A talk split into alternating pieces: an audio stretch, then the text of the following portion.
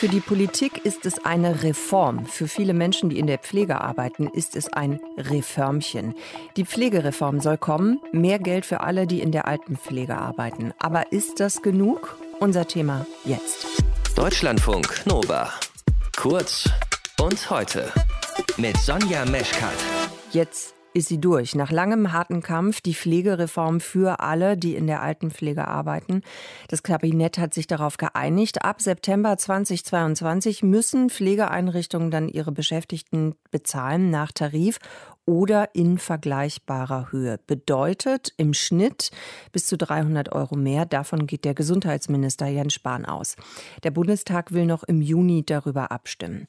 Was halten Menschen davon, die in Pflegeberufen arbeiten, also von dieser Reform? Ich habe nachgefragt bei Nina Böhmer, die ist Krankenpflegerin, arbeitet für eine Zeitarbeitsfirma. Frau Böhmer, aus Ihrer Perspektive, ist das eine gute Reform? Für mich ist es keine gute Reform. Also eher ist es sozusagen auch ein Reformchen, mhm. weil es trifft ja äh, tatsächlich nur die Pflegekräfte in den Pflegeeinrichtungen, was natürlich auf jeden Fall wichtig ist, denn da muss auf jeden Fall gesetzlich verankert werden, dass sie nicht nur nach Mindestlohn bezahlt werden, aber an der Gesamtsituation ändert sich ja gar nichts. Also zum Beispiel in den Kliniken oder in der häuslichen Krankenpflege. Und ja, so wird dann wahrscheinlich bei der nächsten Pandemie wieder so eine brenzliche Situation sein oder überhaupt, die ja so auch schon gilt. Was hätte denn aus Ihrer Sicht in dieser Reform unbedingt mit drin sein müssen? Also klar, mehr Geld, ich glaube, das ist schon auch ein wichtiger Punkt, kann man nicht bestreiten, aber worum müsste es aus Ihrer Sicht auf jeden Fall noch gehen?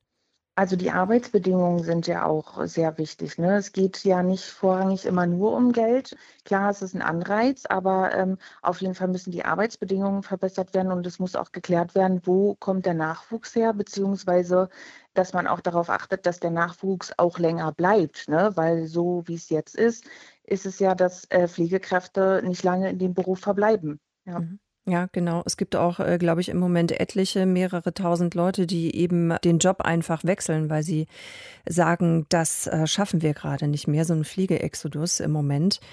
Was sagen Sie denn eigentlich dazu, dass ja Kinderlose jetzt für diese Reform mehr zahlen müssen? Das ist ja ein Teil des Plans, um das Ganze gegenzufinanzieren.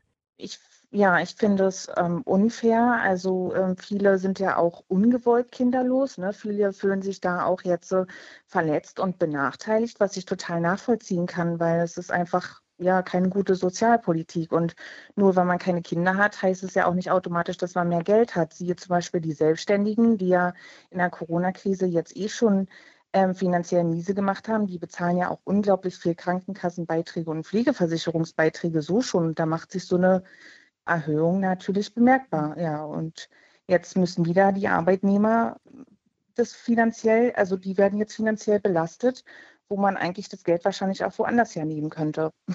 Haben Sie denn für sich die Hoffnung, dass sich eben auch konkret für die Krankenpflege in der nächsten Zeit etwas ändern wird? Also, so wie es jetzt mit diesem Reformchen aussieht, wird sich wahrscheinlich gar nichts verändern, ja. Und ähm, ja, das hatten wir uns alle schon so gedacht. Ich habe da vor einem Jahr mein äh, Buch rausgebracht und so lange ist jetzt nichts passiert, das ganze Jahr. Und mit der Reform wird wahrscheinlich auch nicht viel passieren. Also die Zukunft sieht schwarz aus. Das klingt dann doch pessimistisch. Danke für Ihre Meinung, für Ihren Standpunkt. Nina Böhmer ist Krankenpflegerin und wir haben mit ihr gesprochen über die Pflegereform, die kommen wird im kommenden Jahr. Deutschlandfunk Nova. Kurz und heute.